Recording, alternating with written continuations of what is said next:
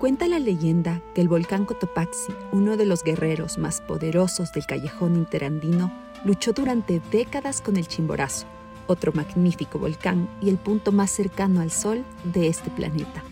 Su gran disputa era por el amor de la mama Tunguragua. Fueron años que entre ellos hubo erupción y fuego. Finalmente triunfó el Chimborazo, se casó con Tunguragua y se coronó como el rey de las alturas. Lo que aún queda en duda es el imponente Cotopaxi está calmado y silencioso, tan solo esperando reinar a su tiempo.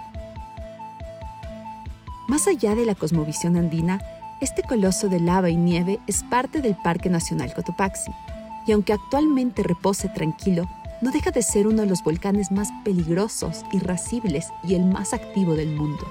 Está ubicado a 5.897 metros sobre el nivel del mar, un bellísimo peligro latente no solamente por la fuerza de su erupción, sino por toda la población que habita sus faldas y alrededores. Es que en el ombligo del mundo los volcanes son nuestros guerreros, guerreros que nos mantienen cautivados, pero siempre alerta.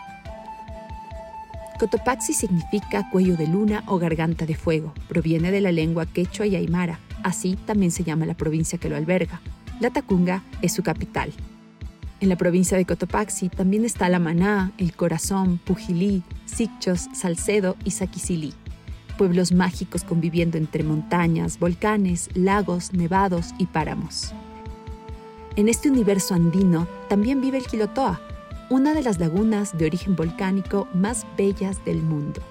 Dentro de este magnánimo cráter, el agua, las siluetas de las nubes y los rayos de sol juegan a las escondidas en la profundidad de sus colores que se funden entre azul y verde. Si visitas el Quilotoa, recuerda que estarás al borde del cielo, parado a 3.918 metros de altura, por lo que un tecito de coca será siempre un buen remedio. Esta laguna, sus parajes y las comunidades a su alrededor están atravesados por la última ruta sagrada de los incas, para que se abra el telón y se revele el espíritu de la provincia de Cotopaxi, la mejor temporada es el verano. El glaciar del volcán, sus montañas y lagunas, sus cerros y montes, sus pueblos y comunidades se despejarán por completo para recordarte que, como este lugar, no hay nada igual.